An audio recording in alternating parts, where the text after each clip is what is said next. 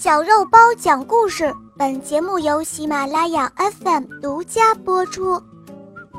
合算的午餐，播讲肉包来了。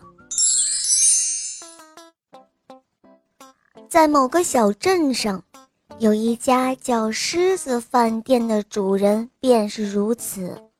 有一天，店里来了一位衣冠楚楚的客人，他简短。而又固执地说：“他要用他的那些钱吃一份很好很好的肉汤，还要一块牛肉和一盘蔬菜。”店主非常客气地问他：“是不是还想喝杯酒呢？”“哦，那太好了。”客人回答说：“用我的这些钱所能吃到的好东西，我都要。”于是他就这样美美的吃了一顿之后，从口袋里掏出了一只磨得光光的六分泥铜钱板。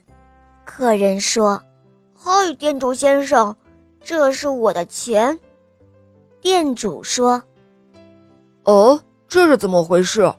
您得付我一个银币才是啊。”那位客人回答说：“哦。”我可没有向您要一银币的饭菜，我只是说用我的这些钱来吃，这里就是我的钱，再多我可就没有了。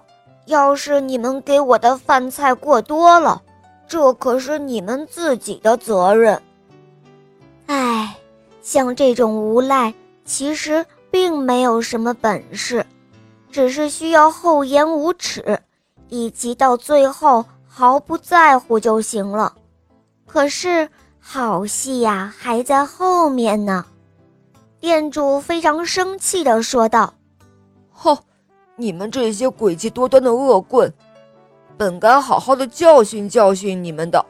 算了，我这一餐中饭就算奉送给您了。另外，这里外加您一块二十四分泥的钱币。刚才的事情就算过去了。”现在，您到我的邻居熊饭店去一次，也对隔壁那一位店主重复一下刚才的把戏吧。这位店主之所以要这么说，是因为啊，他对邻居熊饭店的那位店主有同行相急，一直都很合不来。他们之间老是爱互相挑衅和骂架。各不相让。这个时候，只见那位狡猾的客人笑着用一只手抓起送上门来的钱，而另外一只手却机灵地抓住了门，向店主道了一声晚安，并且说道：“哦，是这样的，您的邻居熊饭店的那位店主啊，刚才我已经去过他那儿了。”不是别人，正是他派我到您这里来的。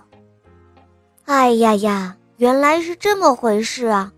两位店主都吃了大亏，都让这第三者捞到了好处。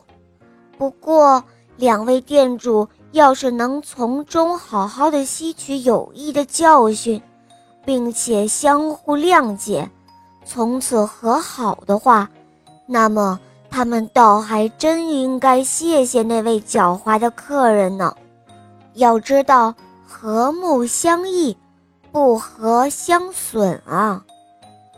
这个故事告诉我们，有句老话说：“阴谋暗算别人，害人反害己。”我们要明白，做任何事情，不要投机取巧，自作聪明。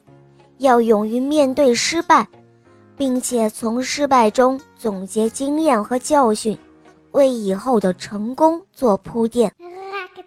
好了，小宝贝们，今天的故事肉包就讲到这儿了，赶快关注肉包来了，收听我们更多好听的专辑。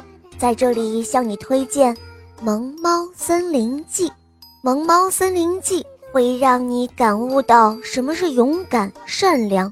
坚强、乐观、自信、纯真，成为一个从外表到内心都美丽的好孩子。